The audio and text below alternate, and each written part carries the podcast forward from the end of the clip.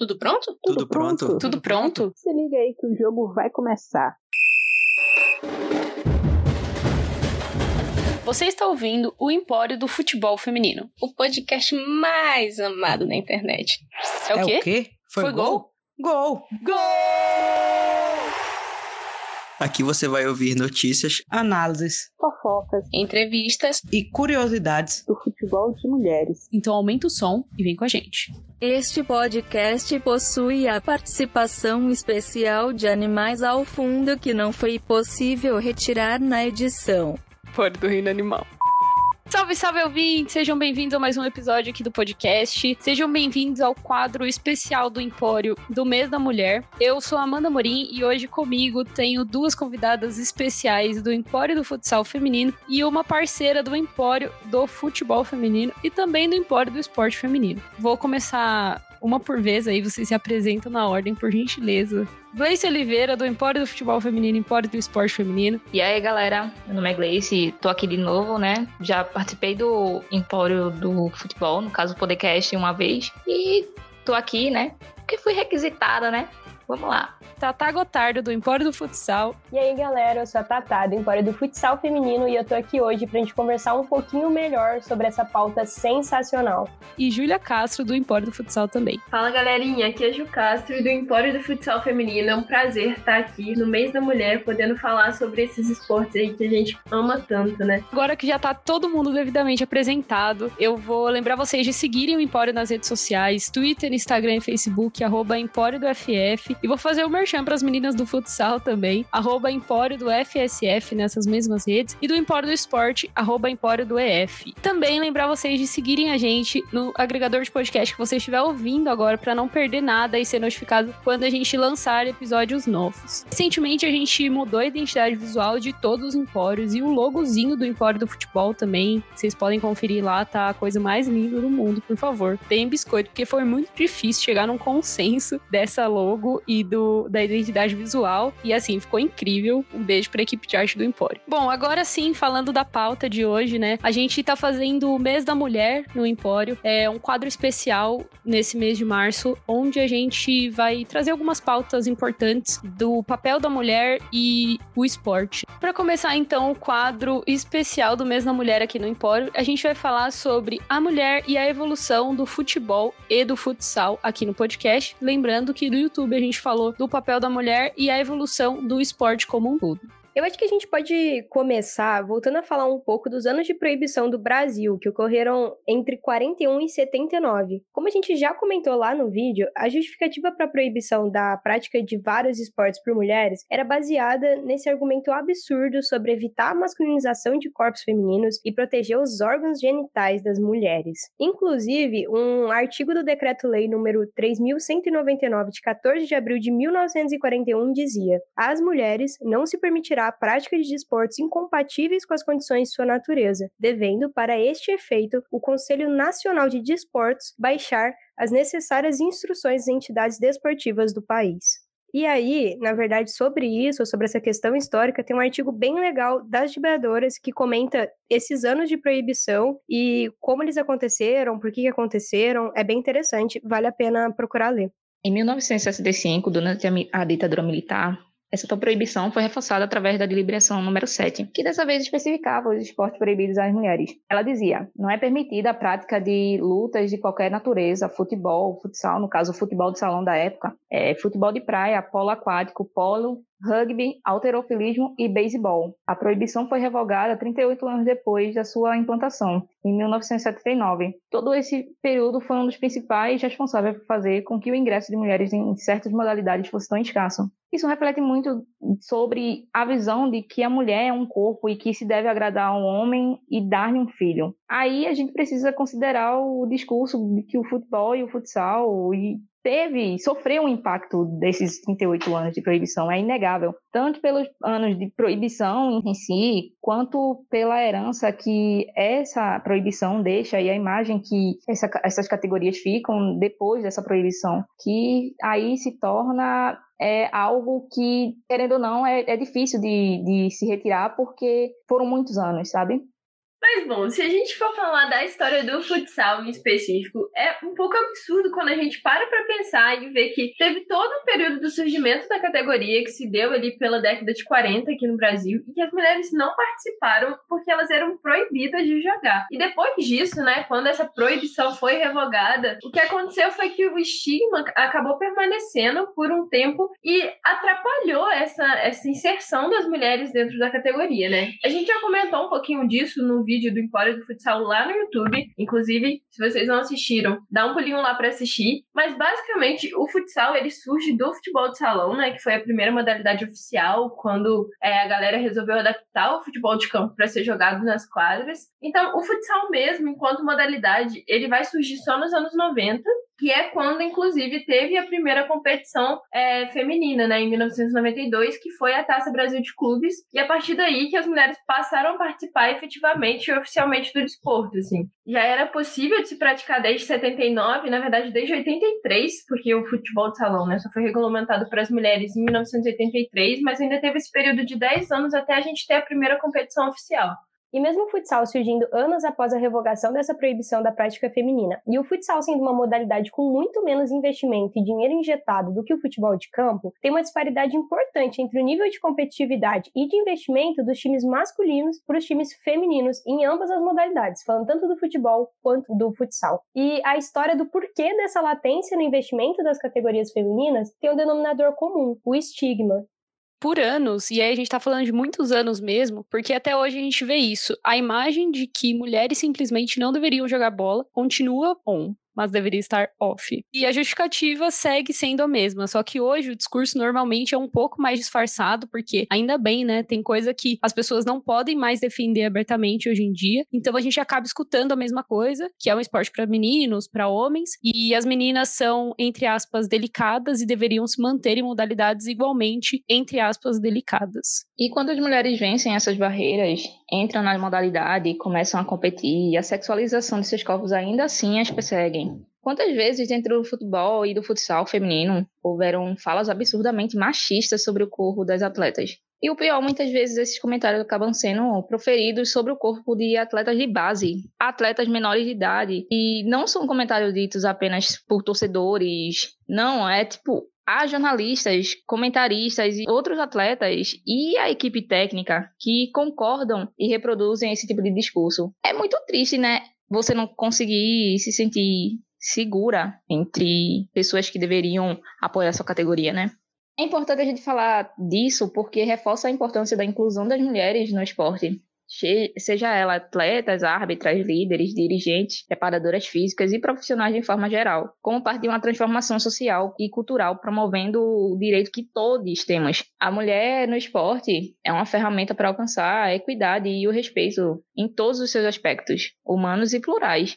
É, não, não dá para falar de mulher no esporte sem defender que a mulher precisa estar no esporte. E aí, uma outra coisa que é importante a gente falar, né, que é uma outra dificuldade que, que a gente enfrenta bastante é justamente a falta de investimento, né? Tanto por parte dos clubes quanto por parte das instituições que regulam as modalidades. E aí a gente tem ainda que o investimento nas categorias femininas hoje é muito menor, tanto em relação ao material de treino, local de treino, salário das atletas, a comissão técnica, a estrutura que é oferecida para essas atletas, né? Muitas vezes, se a gente for parar para pegar os campeonatos, a gente vê que é comum as atletas não possuírem nem uniforme exclusivo, né, para a categoria. Muitas vezes é usado um uniforme que é dividido entre é, o profissional feminino e a base masculina, e com isso não tem nem o nome das atletas ali é estampado, né. Hoje ainda são raros os times da categoria do, do futebol feminino, né, que tem o nome de cada atleta estampado bonitinho no uniforme. É, e por falar em profissional, é muito profissional entre aspas, né, porque às vezes o esporte feminino, a modalidade feminina não é tratada como profissional. Muitas vezes, na verdade, não é só às vezes. É, a gente tem exemplos de, de clubes que tratam a modalidade como deve, com respeito, com a necessidade que as atletas têm e eles atendem. Só que a gente tem clubes que são exemplos totalmente contrários. A gente tem muitos clubes que são exemplos totalmente contrários, que oferecem o mínimo, o mínimo do mínimo para as atletas e mesmo assim não são cobrados porque acabam é, se tornando o comum, sabe? Então, eu acho que a gente tem que bater muito na tecla de que as mulheres sim precisam ter os nomes nos uniformes, isso é o mínimo, isso é, é o que todas as equipes deveriam fazer. Tem que ser tratado como profissional, né? Tem que se dar toda a estrutura que elas precisam. E aí a gente não precisa nem ficar no âmbito dos clubes só, né, inglês? Porque se a gente pegar agora a Leagues Cup, que aconteceu, né, que teve Brasil, Argentina, Canadá, Estados Unidos participando, a gente viu que a seleção argentina foi disputar a modalidade e as atletas tipo, de uma seleção, gente representando o país, não tinha o nome estampado na camisa, sabe? Num torneio que tem uma puta visibilidade. E falando um pouquinho melhor, né, sobre essa questão dos uniformes, um exemplo que a gente pode dar é a nossa seleção é, feminina de futebol, né? As mulheres da nossa seleção jogavam ainda usando o mesmo uniforme da seleção masculina. Inclusive, o escudo trazia as estrelas das conquistas do time masculino. E foi só em novembro de 2020, quando foi lançada a nova coleção da seleção feminina, que foi lançado o escudo sem as estrelas. Um marco muito importante, uma conquista muito importante. É olhar para nossa seleção, é olhar para nossas mulheres e finalmente reconhecer que elas estão escrevendo a história delas, né? E, gente, inclusive tem essa camisa para vender sem as estrelas, porque assim, eu tô atrás de uma camisa da seleção feminina há tempos. Se alguém quiser doar pro Empório, estamos aceitando. A amiga tem na loja da Nike, mas é o olho da cara. Nike patrocina a gente e manda mimos.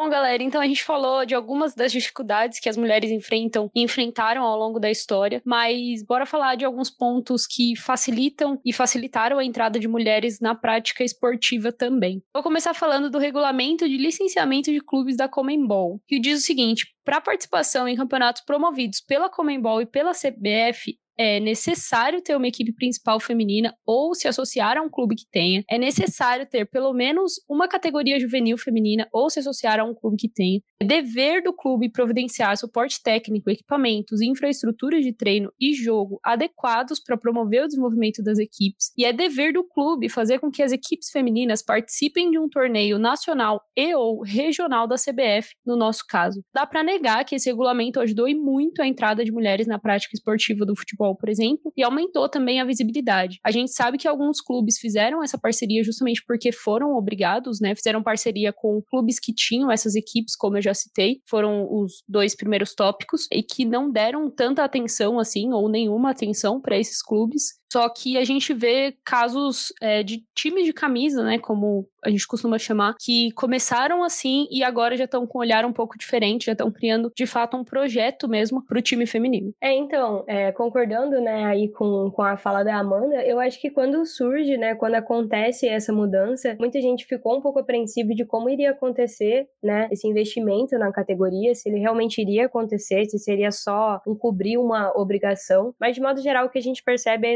exatamente isso. Alguns times é, já mudaram muito o modo como eles enxergam o futebol feminino, muitos times já estão investindo muito na categoria e a gente ainda tem times, inclusive clubes muito grandes no futebol masculino, que não enxergam, não olham, não conseguem perceber o potencial da sua categoria feminina e se contentam com parcerias e muito pouco investimento. Mas é um cenário que começa a mudar, é uma medida bem interessante.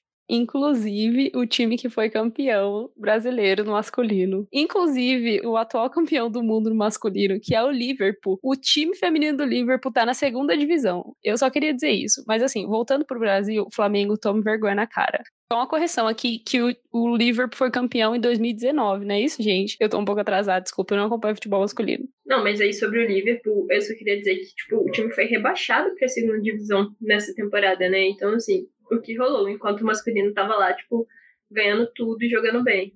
Mas um exemplo legal disso também, dessa questão do investimento no feminino, a gente pode pegar, já que você falou do Liverpool, eu vou continuar na Inglaterra e falar do Manchester United, né? Porque a gente tem um time que tem investido no, no squad feminino, né? No time feminino, inclusive contratando é, duas campeãs mundiais, né? Toby Heath e Kristen Press. Kristen Press, te amo, obrigado por tudo. E eles conseguiram, inclusive, bater recordes na questão de marketing de venda de camisas, né? Justamente com esse investimento. Então, tipo, além da questão de inserir a mulher no esporte pode trazer benefícios para o próprio clube, né? Bom, então, como a Tatá falou e a Ju também, esse regulamento ajudou muito aqui, principalmente em âmbito América Latina, eu diria, né? Os times que forem disputar Libertadores no masculino, que precisariam ter esse time feminino, enfim. É, essa parte, eu acho que a parte mais polêmica também, esse dever, né, de providenciar suporte técnico, equipamento, infraestrutura, que a gente sabe que tem times que tem uma situação muito precária, assim, de treinamento, de jogo também. A gente vê umas coisas bem absurdas, assim, mas tá no regulamento e, e é dever do clube fazer isso. Então, é sempre bom que quando a gente veja, quando a gente fique sabendo, a gente compartilhe, né, e denuncie mesmo, de alguma forma, nas redes sociais ou para as entidades responsáveis. E bom, o que a gente pode perceber dessa discussão, né, é que com o passar dos anos, com maior investimento em categorias femininas, as modalidades deram saltos gigantescos e com isso a gente pode falar tanto dessas quebras de recordes, e a gente fala de recordes de bilheteria, recordes de contratação, recordes de venda e recordes dentro do próprio esporte. Um exemplo que a gente pode citar aqui do Brasil é a Marta, que se tornou a pessoa a fazer mais gols em Copa do Mundo na história, que é, né, gente, vamos combinar, é um marco e tanto. Marta é a soberana, majestade altíssima,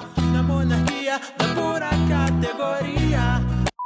Lá no YouTube, a gente lançou um desafio que é citar uma mulher que trabalha com esporte que foi ou é uma inspiração para você. Cada uma de nós aqui vai falar um nome e você que tá ouvindo a gente pode marcar nas redes sociais, Twitter, Instagram, Facebook, ou comenta lá no vídeo do YouTube dessa pauta aqui, uma mulher que inspirou você. Eu não vou começar, porque assim, é muito difícil, então eu vou jogar bola para a Júlia. Nossa, mas fui pega desprevenida, sabe? Confesso. Primeiro, um nome só, gente, vocês me odeiam. Mas assim, eu não vou citar nenhum nome famoso, eu acho que dentro do futsal e dentro do futebol tem várias mulheres que podem ser inspirações para todo mundo, mas eu vou citar duas amigas minhas que, que eu vejo, porque, justamente porque eu vejo, eu acompanho no dia a dia a batalha delas para estar tá dentro do esporte, dentro do futsal. Então, deixo aí o meu alô pra Bárbara e pra Karina, porque, gente, elas são fodas. É isso. E assim, depois disso, acho que tá, tá.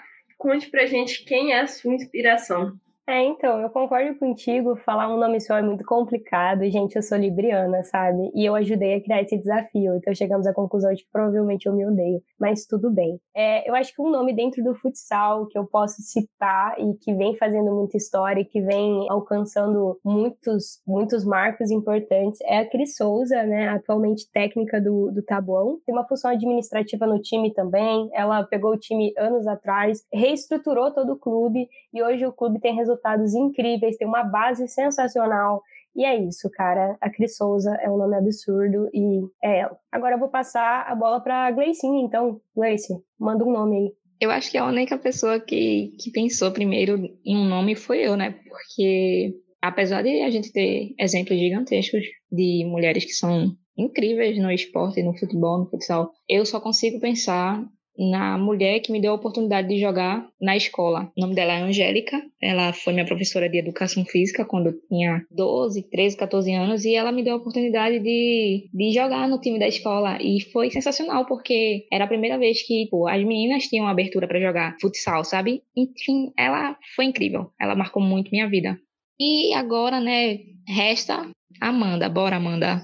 Vou contar uma história aqui, só para justificar ainda mais minha resposta, que é Amanda, pequena, não lembro quantos anos, mas era uma criança, ia jogar futebol na rua com os meninos e cada um tinha que escolher um jogador de futebol e eles escolhiam Ronaldinho, Ronaldo, Kaká, não sei quem, Rogério Ceni. E no meu caso, eu sempre escolhi a Marta e aí eu era tipo uma regra para você jogar, você tinha que ser alguém assim. E ter a Marta como alguém que eu poderia ser para conseguir jogar futebol com os meus amigos na rua foi muito importante, sabe? Porque eu não necessariamente tinha que escolher um jogador de futebol, porque tinha uma jogadora de futebol que representava representava tudo que ela representa e que foi uma inspiração para mim e ainda é até hoje. Aqui, mas já que você falou da Marta, eu me sinto obrigada a citar Formiga e Cristiane, porque esse trio, sabe? Tudo dentro da seleção brasileira. A Santíssima Trindade. Então, gente, outro nome que eu não posso deixar de citar aqui, já que a gente tá falando, é a Aline Pellegrino, né? Porque o que essa mulher fez dentro da Federação Paulista de Futebol, e agora, se Deus quiser, vai fazer lá na CBF, é assim, eu não tenho palavras, sabe? Só agradecer. Obrigada, Pelé, por tudo.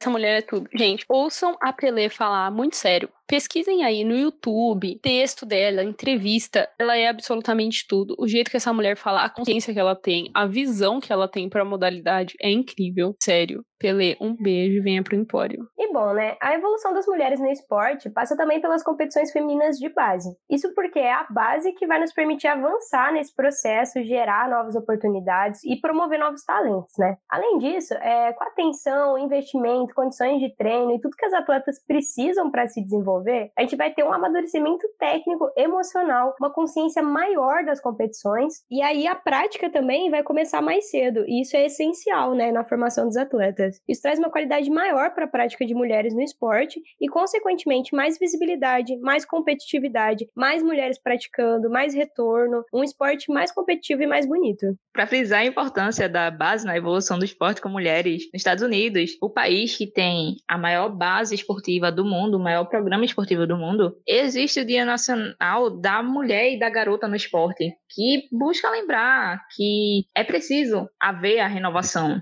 do, dos ciclos, seja ele para futebol, para futsal, para atletismo, para natação, para luta e para qualquer outra modalidade. Outra evolução no pensamento, não somente no âmbito esportivo, mas também social como um todo, são os casos de atletas transgêneros no esporte. A gente pode citar Sheila Souza, a primeira jogadora trans em um time profissional no Brasil, atualmente joga no Lusaka, Lusaka, mulher do Google, por favor, fale o nome desse time, pois não sou capaz. Lusaka.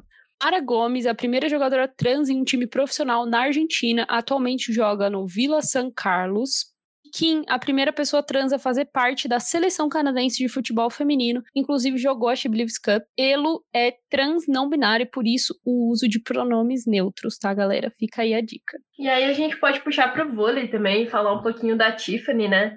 Tiffany Abreu, que aos 33 anos ela entrou em quadra pelo vôlei do Bauru e acabou se tornando a primeira transexual a atuar na elite do voleibol brasileiro, né? E por fim a gente pode lembrar também do Marcelo, né, que jogou no Corinthians feminino e se descobriu trans em 2015, sendo que em 2019 ele deixou o futebol feminino para poder dar início à sua transição hormonal, né? O Marcelo inclusive também era do futsal, ganhou vários títulos no futsal. E ele sonha em jogar no futebol masculino, né? E ainda tem um longo caminho a percorrer para isso. E bom, gente, eu acho que disso tudo que a gente discutiu aqui hoje, a gente pode concluir que, assim, nós sabemos que as mulheres podem muito e que elas não servem nem elas nem seus corpos para agradar os olhos masculinos ou apenas para serem mães ou como objeto de desejo ou qualquer outro desses papéis arcaicos aí que ficou atrelado à imagem da mulher. E sabemos, somos muito mais que isso, podemos muito mais que isso. E, bom, apesar dessa imagem começar a ter mudado, as mulheres estarem conquistando seu espaço é só um começo nesse sentido. E quanto a isso, a gente não pode nem voltar atrás e nem desistir. Hoje, a ideia não é mais reconhecer o esforço absurdo que as nossas atletas precisam ter, além dos homens, para serem atletas. Não é mais reconhecer que elas são guerreiras e o quanto elas lutam. Não que isso não seja uma realidade, mas hoje o que a gente precisa é lutar por condições melhores, é querer condições melhores, é chamar para essas condições ideais. A gente já passou do tempo onde a gente olhava, por exemplo, para Marta e pensava: nossa, guerreira, olha tudo que ela tem que fazer sem investimento nenhum. Não, realmente, guerreira, olha tudo que ela já conquistou e ela poderia conquistar muito mais e a gente poderia estar em outro nível de futebol se a gente tivesse, né, se ela tivesse tido outras oportunidades, outras chances, outros investimentos na carreira dela. E é por isso que a gente luta. A gente tem que parar mesmo de ver as mulheres como guerreiras e a gente tem que passar a tratar elas como atletas. A gente não tem que se referir à, à seleção brasileira como guerreiras do Brasil. A gente tem que se referir a elas como atletas do Brasil, porque é isso que elas são. Apesar de todas as dificuldades que elas passaram, elas são atletas. Elas não são guerreiras. Se elas fossem guerreiras, elas estavam na guerra, né? Mas elas estão nos campos, elas estão nas quadras, elas estão nas piscinas, nas quadras de areias, em todos os lugares. E elas são atletas. É, eu acho que parte por a gente reconhecer tudo que elas estão fazendo também, né? E, mas ao mesmo tempo cobrar que o que é necessário para a modalidade evoluir, né? A gente teve muita evolução até aqui, a gente ainda não chegou no nível que a gente chegar, mas a gente precisa reconhecer que, que um caminho grande já foi percorrido, né? E que a gente está indo no caminho certo, assim. E aí eu queria só puxar, pegar um ganchozinho também e falar um pouco da Mandinha no futsal, já que a gente citou a Marta do futebol, que é uma grande jogadora né, gente? Eleita sete vezes o melhor do mundo e ela podia estar jogando onde ela quisesse. E ela sempre fala que ela continua do Brasil porque ela quer ver a modalidade aqui melhorar. Ela quer, ela quer ver o futsal brasileiro feminino ser reconhecido. Então, tipo, ao mesmo tempo que ela faz isso, ela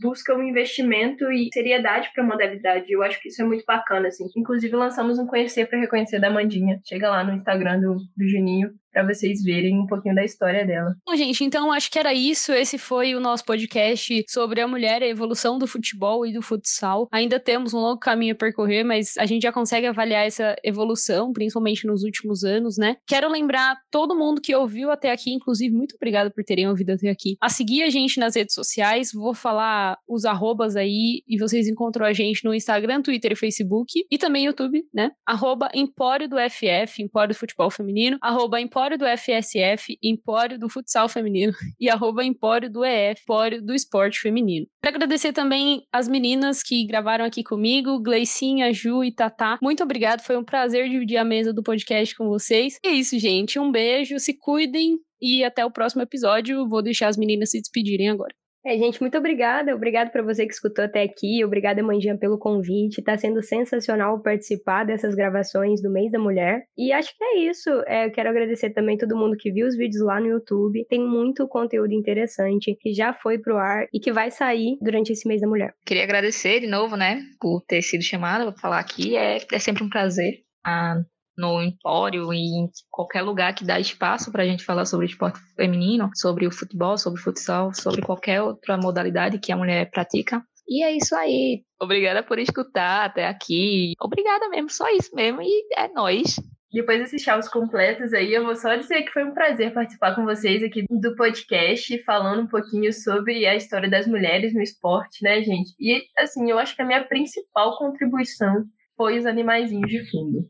É isso, e só lembrando que o episódio. Voltei, né? Eu falei que ia, voltei, eu sou assim. E lembrando que o próximo episódio da série especial Mesa Mulher no Empório vai ser lançado lá no podcast do Empório do Futsal Feminino. Então, se você não segue, procure aí em qualquer agregador de podcast que você tá ouvindo, Empório do Futsal Feminino. A gente vai lançar o próximo episódio lá, beleza? É isso. Um beijo no coração agora de verdade e até a próxima.